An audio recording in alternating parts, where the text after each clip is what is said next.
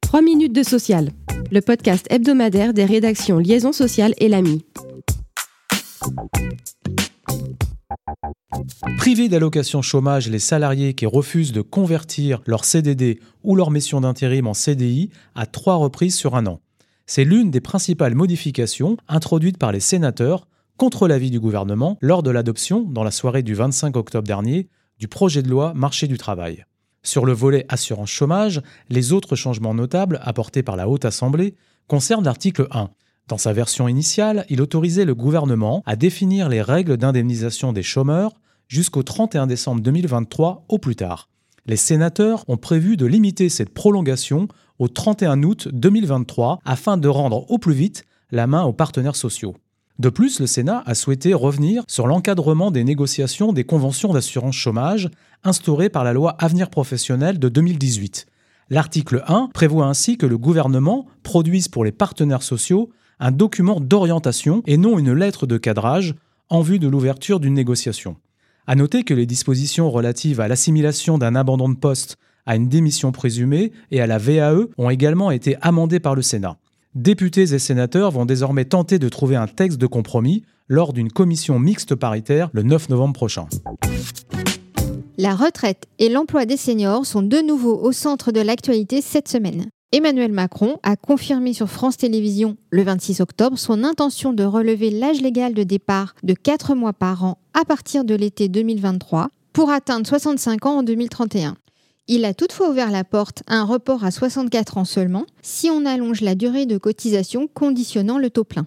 Quelques heures plus tôt, le gouvernement avait fait un premier bilan des rencontres bilatérales menées avec les partenaires sociaux sur l'emploi des seniors et l'usure professionnelle.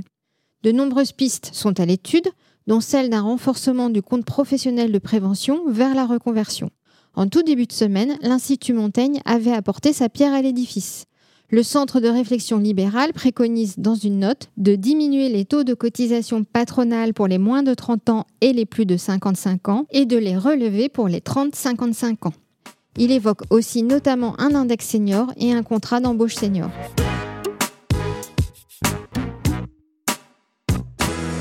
Dur, dur, dur pour les entreprises et surtout pour les plus petites d'entre elles de se saisir de l'index de l'égalité professionnelle. C'est ce que constate une étude que vient de publier le CEREC et intitulée L'index de l'égalité professionnelle, utile mais imparfait. Selon l'établissement public spécialisé sur les questions de formation et d'emploi, les plus petites entreprises restent hermétiques à la logique du chiffre porté par l'index. Rappelons que celui-ci a été mis en place à partir de 2019 et qu'il oblige désormais toutes les entreprises de plus de 50 salariés à calculer et publier leurs notes en matière d'écart de rémunération entre les hommes et les femmes. Selon le CEREC, les entreprises critiquent la pertinence et la lourdeur de l'index et ne se conforment à sa réalisation que par obligation. Pour les auteurs de l'étude, qui détaillent indicateur par indicateur les faiblesses de l'index, ce dernier risque de devenir un outil managérial de pilotage centré sur l'objectif unique d'atteindre la note de 75 sur 100 qui permet d'éviter les sanctions.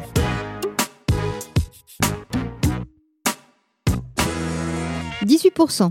Tel est le pourcentage de personnes handicapées qui estiment que le plein emploi peut être atteint à l'horizon 2027 pour les personnes en situation de handicap, selon l'enquête d'opinion réalisée par l'IFOP pour la GFIP et publiée le 19 octobre. Merci de nous avoir suivis. Pour en savoir plus, vous pouvez consulter le site liaisonsocial.fr.